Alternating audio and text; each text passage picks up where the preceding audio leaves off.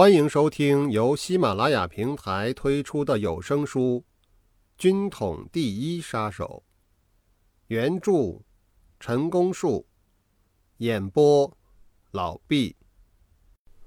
第六十八集，我拐弯抹角的提起查窑子的事儿。他说：“幸亏你昨个没来。”从落灯到天亮，一夜查了五六趟。照这样下去，谁还敢进来呀？从前可不是这样的，有时候查一回，有时候好几天都不来。其实有个什么查头啊？哪来的下三滥会往这种地方跑啊？说到这里，灯也亮了。我看看表，已经快到六点钟了。今天是不是还提早戒严？很难说，我得出去看看，也要打个电话。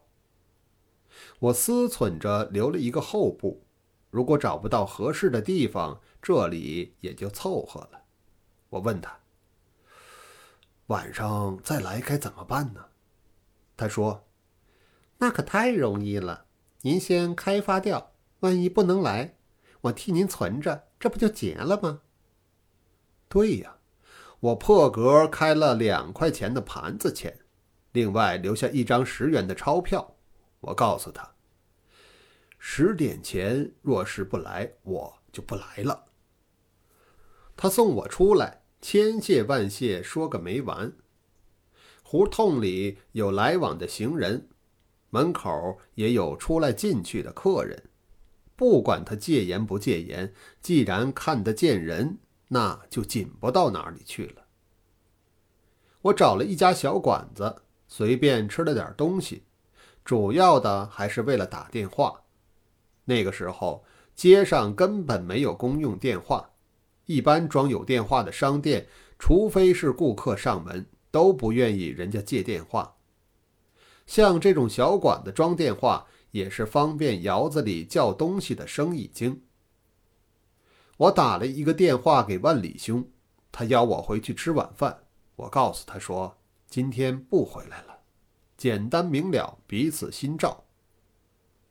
我想再到头等班子里去看看，转了一个弯儿就是百顺相同，这也在八大之列。这条胡同里大多都是南方的轻银小班儿。我选了一家电灯开的特别亮的。进去见客，才见到第三个，这位姑娘端详我几眼，突然踏过门槛进来了。她先叫伙计放下帘子，接着又告诉伙计喊免见。这么一来，吓了我一跳。她提醒我说：“赵二爷，您不记得我了？您想想看。”我实在想不起来了，正怔怔的在那儿出神。又听见这位姑娘说：“我在天津汇中饭店叫老四，在这儿才改叫荣弟。”我也就顺坡下说是想起来了，其实我还是想不起他是谁。他既然称我赵二爷，那一定是认识无疑。认识总比陌生好，我就跟着到了他的屋里。我从他的嘴里又知道了不少。刚才在二等说是一夜查了五六次，在这里只不过查了两三次，那么头等就比二等松得多了。我坐了一会儿，干脆开口问他：“今天不走成不成？”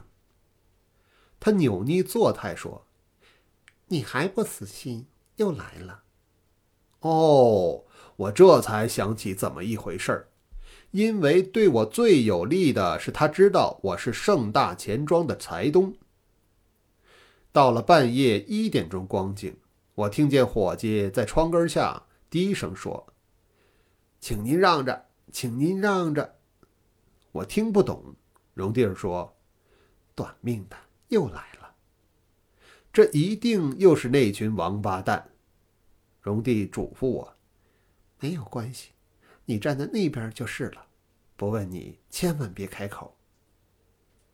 我站在客厅里等了好几分钟，伙计才把门帘掀开，嘴里念着：“就是一位。”领头的一个穿便衣的站在门口，对我上下打量了一回，走过去了。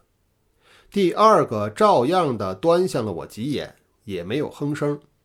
可是他突然走了进来，我心里一凉，还来不及思索，这个人三步并两步的直接到里间卧房，四下张望了一回，又随手翻开枕头，抖弄铺盖。因无所获，才转身往外走。到了门口，停下脚步，站在那里，再用眼角扫了我一下，想要说什么，可是没有说出来，就走了。后面还有两三个，看都没看，都跟着前面的人过去了。伙计放下帘子，带上门，说：“请您歇着吧。”我担心等一下还会有人来。可是没有。我一个人在外面游荡了两天，像昨天这样的事遇见了好多次，当然是有惊无险。第三天，我和万里兄通过电话，他请我回去，而且再三的叮嘱我要回去。我心知一定是有了要紧的事。我们见面后，万里兄劈头就指着我说：“哎呦！”你真是好运气。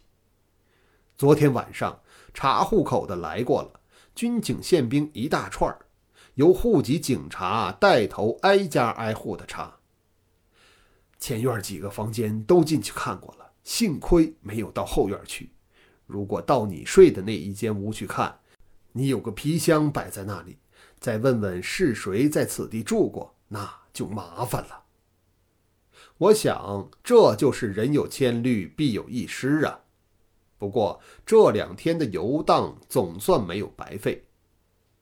万里兄又说：“事情已经过去了，等有机会我们再研究吧。现在有两件电报，一件是戴先生打给你的，一件是天津来的。抄下来的原文我已经毁了，大意我都记得。”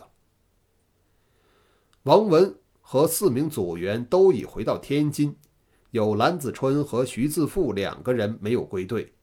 王文判断可能出了事，他们盼你早日回去。戴先生加冕你们英勇，也希望你寄宿回天津去，容后另有指示。我又何尝不想火速离开此地呢？决心明天一定走。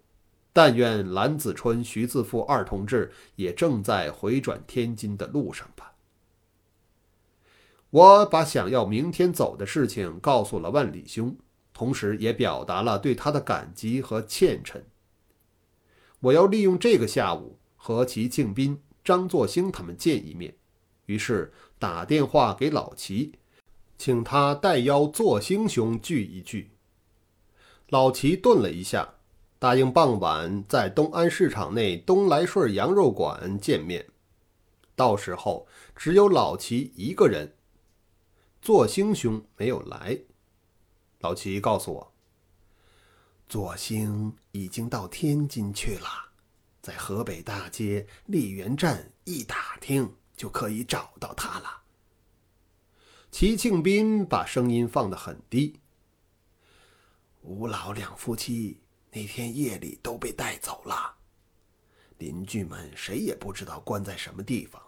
左兴兄就是为了这个才走的。我一听，又是一个噩耗，这可怎么好？岂不是我害了人家吗？吴老一出事，我和卞队长的联系也中断了，答应人家的事势必无法履行，这可怎么办？种种亏欠，又岂是仅仅引为歉疚所能弥补的呢？我和老齐不能畅所欲言，只有相对唏嘘而已。我就便邀请庆斌兄秉当一切，早点来到天津。以上是第六十八集的内容，感谢您的收听。